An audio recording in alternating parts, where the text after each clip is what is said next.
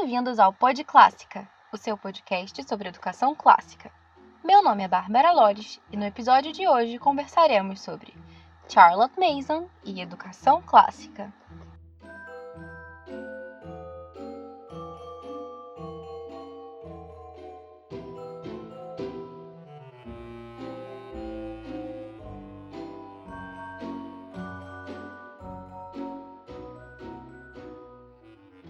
Último episódio, nós fizemos uma breve introdução ao método CM, Charlotte Mason, e hoje eu gostaria de contar para vocês por que eu defendo que o método CM é sim um método de educação clássica. Antes da gente começar, eu quero deixar claro, mais uma vez, que eu não tirei as coisas que eu vou mencionar aqui da minha linda cabecinha. Não. A minha ideia com o Pod Clássica é compartilhar com você diversos materiais que encontro pela internet que me ajudam a compreender melhor o caminho que eu estou traçando na educação dos meus filhos. E eu sei, muitas pessoas não leem inglês com tanta facilidade. E mesmo os que leem, às vezes não têm tempo de ler ou pesquisar determinados assuntos na internet, enfim. Então, eu reúno aqui muitas e muitas coisas que eu acredito que sejam interessantes e trago para você nesse formato acessível, ou seja, né, trazendo um conteúdo de qualidade que eu acredito que pode realmente acrescentar para você na sua rotina, mas de uma forma que você possa ouvir enquanto realiza as tarefas em casa, enquanto você dirige, quando acorda de madrugada para alimentar o seu bebê, enfim. Dito isso, né? Você já sabe que tudo isso que eu vou falar aqui não saiu da minha cabeça mas de pesquisas e coisas que eu encontrei pela internet. Dito isso, vamos ao assunto de hoje. Vocês se lembram do Andrew Kern? Lá no primeiro episódio do Pod Clássico eu falei para vocês que existe para mim uma definição de educação clássica que, pelo menos até agora, é a minha preferida. E não, eu não vou repetir aqui essa definição. Acho que eu mencionei ela umas 348,4 vezes. Se você não lembra, ouve de novo lá o primeiro episódio, que você vai ouvir e é toda a explicação relacionada também. Uh, então, o Andrew, para quem não conhece, na verdade eu não introduzi muito bem assim, ele é o presidente fundador do Search Institute, que é um instituto de pesquisa independente sobre educação clássica. Ele elaborou um texto enumerando seis razões pelas quais Charlotte Mason faz parte da tradição clássica. Eu não vou mencionar aqui essas seis razões, eu vou colocar o link desse texto na página do Pod Clássica no Facebook. É um texto que está em inglês. Depois, se vocês tiverem algum tipo de dúvida, quiserem saber um pouco mais, vocês podem deixar nos comentários. Mas, basicamente, um ponto que eu queria ressaltar desse texto é que ele diz que Charlotte Mason era bem mais clássica do que tantos por aí que se arrogam o título né, de clássicos hoje em dia. Ela não se preocupava com o título, com essa etiqueta, né, clássica. Eu sou clássica. Não, porque ela não se prendia essa noção é, de pertencer a um grupinho, a uma tribo. Mas se a gente parar de fato para observar a essência do que é educação clássica, a gente vai ver que Charlotte Mason canta essa mesma música, sonha esse mesmo sonho. Eu achei muito bonita essa imagem que o Andrew faz. E partindo desse ponto, eu quero dizer a vocês por que Charlotte Mason é um método de educação clássica e por que algumas pessoas insistem em dizer que não é. Há algum tempo atrás, eu me deparei com uma postagem em um grupo do Facebook em que estava sendo feita uma comparação. É, era uma pergunta, na verdade, acredito que sobre as semelhanças ou as diferenças entre o método Charles Mason e educação clássica. E dentro desse contexto, dessa discussão, é, havia um comentário com uma indicação, com um link de um fórum em que havia uma outra discussão sobre esse mesmo tema. Era uma discussão em inglês, o nome desse fórum é For Real, eu vou colocar também o link dele lá no Facebook. Na verdade, todos os links que eu for mencionando aqui nos episódios do Pod Clássica, eu vou colocar na nossa página do Facebook. Se você ainda não curtiu, curte lá, porque aí você pode receber todas as atualizações Sempre que tiver um episódio novo, você vai, ó, logo saber. E eu, enfim, comecei a, a ler essa discussão e achei que aquela abordagem era riquíssima. Eu vi ali realmente as pessoas compartilhando um conteúdo, enfim, aprendizado, algo valiosíssimo. E eu me detive, né, com uma colocação, algumas colocações brilhantes, né, e muito cuidadosas que foram feitas pela Jennifer McIntosh. A Jennifer, ela é uma mãe homeschooler. Ela adota tanto o método Charlotte Mason quanto a educação clássica. E ela escreve em um blog que se chama Wildflowers and Marbles. Eu vou colocar para vocês também o, o link desse blog. E eu vou tentar resumir aqui um pouquinho daquilo que ela disse. É, então, como eu já comentei aqui, né, no Pod Clássico, eu vou começar agora só com uma breve linha do tempo, digamos assim, né? Ela coloca essa linha do tempo no início para a gente poder se situar.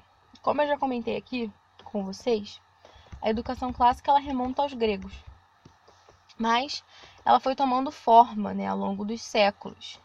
E é propriamente a divisão das artes liberais né, no trivium e no quadrivium foi acontecer só na Idade Média. Com a queda do Império Romano, infelizmente foi sendo esquecida também a ideia dos gregos de educação, que era chamada paideia. Aliás, gente, no próximo episódio teremos uma entrevista. Olha que legal! Primeira entrevista do Pod Clássica. Gente, tá sensacional. Muito legal mesmo. Vai ser uma entrevista a respeito da paideia em Platão.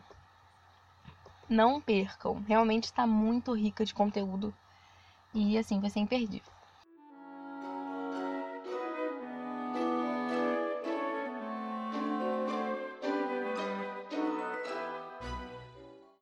Então foi se perdendo a ideia grega de educação com a queda do Império Romano, mas a educação clássica ela foi sendo mantida dentro dos mosteiros da Igreja Católica e ali foi se desenvolvendo silenciosamente. Depois, com a ascensão de Carlos Magno, a educação clássica voltou a ganhar ali certa notoriedade, né? Além da Sagrada Escritura, também eram lidos clássicos da cristandade, né, como os padres da igreja. E os padres da igreja, que eu digo, né, que, enfim, até hoje, né, são lidos como clássicos não só por católicos, mas também por evangélicos, enfim e biografias dos santos. Mas olha, não só apenas livros religiosos, né, que ganharam nessa notoriedade na época de Carlos Magno, não. Textos gregos e romanos também. Olha a educação clássica revivendo, né? Mas, com o passar do tempo, né, altos e baixos, veio a Revolução Industrial. E com ela, os métodos de educação também foram, digamos assim, revolucionados havia né, outros interesses, outra ideia de formação do homem, uma formação mais voltada para o trabalho também, né? E com isso a educação clássica começou a ficar bastante restrita. De acordo com a Jennifer, no século XIX, apenas aquelas pessoas que tiveram acesso a uma educação clássica é que eram capazes de transmiti-la. E no século XX, praticamente não tinha mais essa forma de educação salvo raríssimas instituições privadas que ainda mantinham isso. E é aí que surge uma pessoa chamada Dorothy Sayers. Provavelmente vocês já ouviram falar nela. E muitos dos currículos clássicos, né, atualmente, seguem a proposta dela ou se inspiraram nela de alguma forma. Você já vai entender por quê. A Dorothy era uma escritora britânica, escrevia romances é, livros de mistério, enfim. E ela publicou um ensaio chamado The Lost Tools of Learning, que seriam as ferramentas perdidas né, da aprendizagem. Hoje em dia, como eu falei para vocês, grande parte daquilo que são os currículos né, de educação clássica seguem a metodologia que foi inspirada naquilo que ela desenvolveu nesse ensaio. Grande parte daquilo que a gente encontra hoje mesmo é baseado numa ideia que ela colocou lá nesse ensaio, que identifica, digamos assim, uh, os, uh, os, as fases do desenvolvimento humano com o trivium. Né? Então, por exemplo, lá as criancinhas pequenas começariam com o estágio da gramática. Depois as crianças crescem um pouquinho mais, lógica. Dali mais algum tempo, retórica. Então, ela observou, digamos assim, as fases do desenvolvimento do ser humano e percebeu ali alguns links com a educação clássica e criou ali como se fosse uma integração, digamos assim, né? Fase tal de idade X até a idade Y, gramática. Da, isso tem algumas variações né, nos currículos, nas idades, o que, que aplicam, mas a chave principal é que cada idade, de, de tal idade a tal idade, lógica, de tal idade a tal idade, retórica. Então, isso. E de fato, por mais interessante que tenha sido essa maneira né, de trazer de volta a educação clássica, isso de fato mudou muito a forma com que as pessoas entendem a educação clássica. Porque a educação clássica nem sempre foi praticada assim. Né? Ao longo da tradição ocidental era diferente. E de fato essa forma de abordagem ela acaba particionando o trivium, né? As disciplinas passam a ficar isoladas. O trivium, que significa né, três vias, basicamente o significado de trivium é esse encontro das três vias, né, essa interseção. É, e, e, o trivium, né, que antes consistia nesse encontro, ele termina agora sendo uma abordagem hum, compartimentalizada, né? Aqui a gramática e acabou esse estágio. Aí vai lógica, acabou esse estágio. Depois retórica, acabou esse estágio. E isso não era assim, né? Na educação clássica, se é que a gente pode dizer assim, entre aspas, tradicional, o trivium era trabalhado de forma concomitante, ao mesmo tempo. É, tudo lá, né? Gramática, lógica, retórica, ao mesmo tempo. E como que isso era desenvolvido? É, a Jennifer McIntosh, ela aponta que o desenvolvimento do trivium era feito através de livros vivos que realmente valiam a pena, de, de narrações, de discussões pautadas também ali né, por aquele método socrático de perguntas e perguntas provocativas, né, que levassem ao raciocínio lógico, a conclusões, enfim. E não havia ali, de fato, um, termo, um tempo uh, determinado, né? Então, digamos assim, concluiu a gramática, agora concluiu a retórica, idade tal, aquilo que eu dizia, né? Então, você concluía quando você estava preparado, não quando a sua idade limite chegava, digamos assim. Então, cada pessoa podia levar ali um tempo diferente.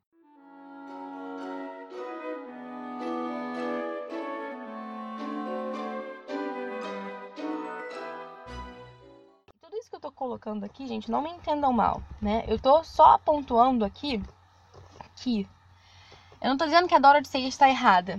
Eu não tô dizendo que os currículos clássicos que adotam uma metodologia dividida por estágios ou por idades está errada. Não estou dizendo isso. Só o que eu tô tentando dizer é que a gente não pode dizer que isso e só isso é educação clássica. Porque até praticamente o século XX, né, que quando surgiu essa ideia de dividir é, por estágios, né? Nossa, quantos séculos teve antes disso em que a educação clássica foi feita sem dividir por estágios do desenvolvimento humano? Será que antes não era educação clássica? A educação clássica de verdade começou no século XX? Que história é essa? Então não é clássica essa educação, né? Então, é, não tem nenhum problema em defender essa identificação entre os estágios do desenvolvimento humano com as artes liberais. Não tem. Se você acredita que o seu filho de idade tal até idade tal deve estudar gramática, depois de idade tal até idade tal estudar lógica, ótimo. Aplique isso na sua vida e seja feliz. Agora, não diga que só isso que é educação clássica de verdade.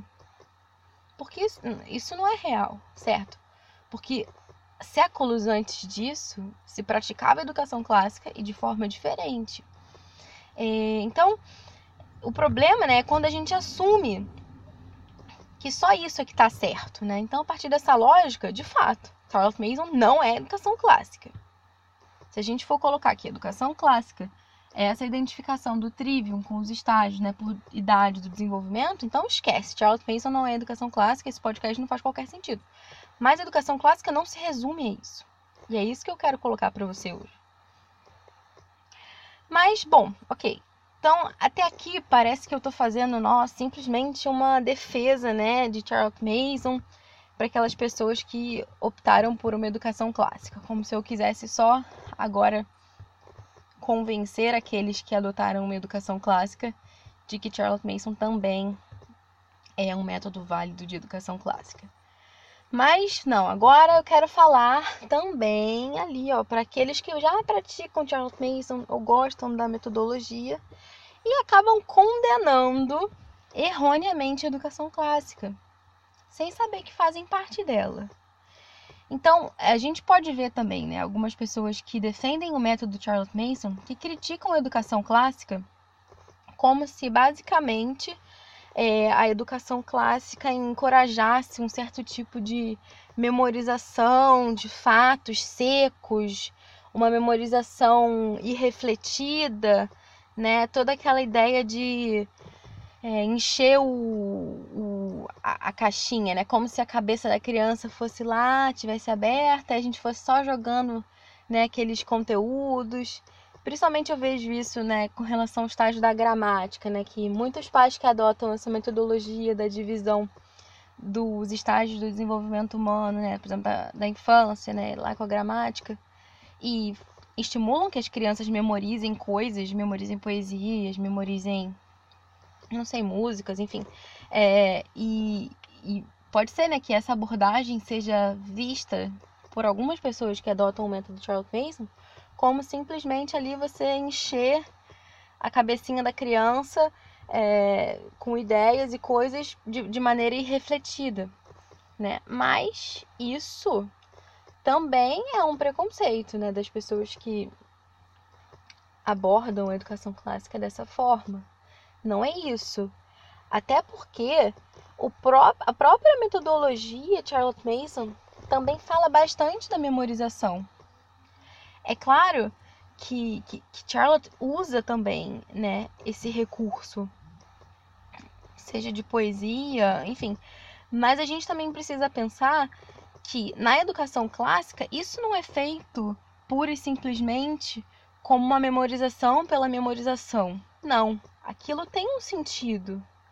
É, inclusive, a Jennifer McIntosh coloca que Comenius, que é um, um antigo educador clássico, é, ele dizia né, que, na verdade, é, esse trabalho de memória ele, ele só pode ser feito após uma compreensão daquele assunto, daquele aspecto daquilo que está sendo trabalhado na memorização, não pura e simplesmente uma memorização.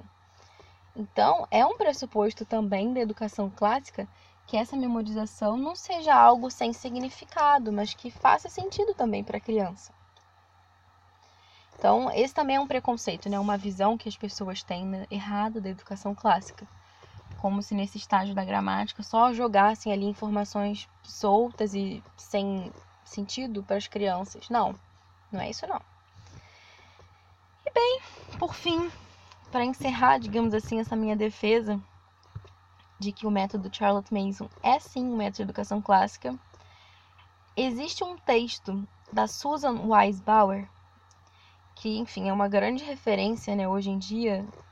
Todo mundo que já pesquisou alguma coisa sobre educação clássica acaba chegando ao nome dela, porque ela é coautora daquele famoso livro, o The Well-Trained Mind. E ela mesma já disse né, em um artigo que Charlotte Mason era uma educadora clássica.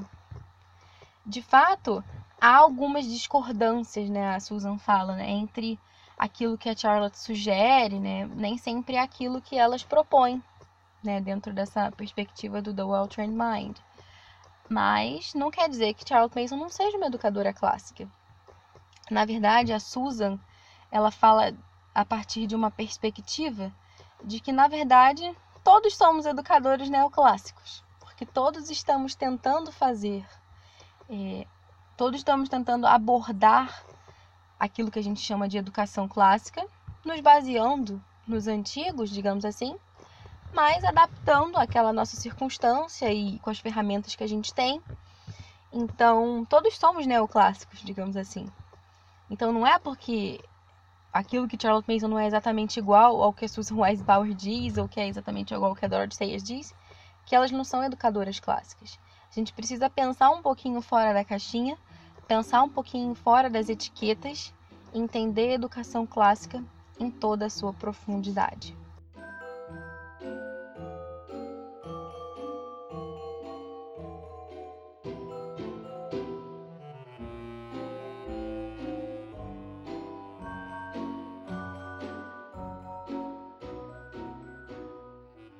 Você ouviu Pod Clássica, primeira temporada, episódio 4.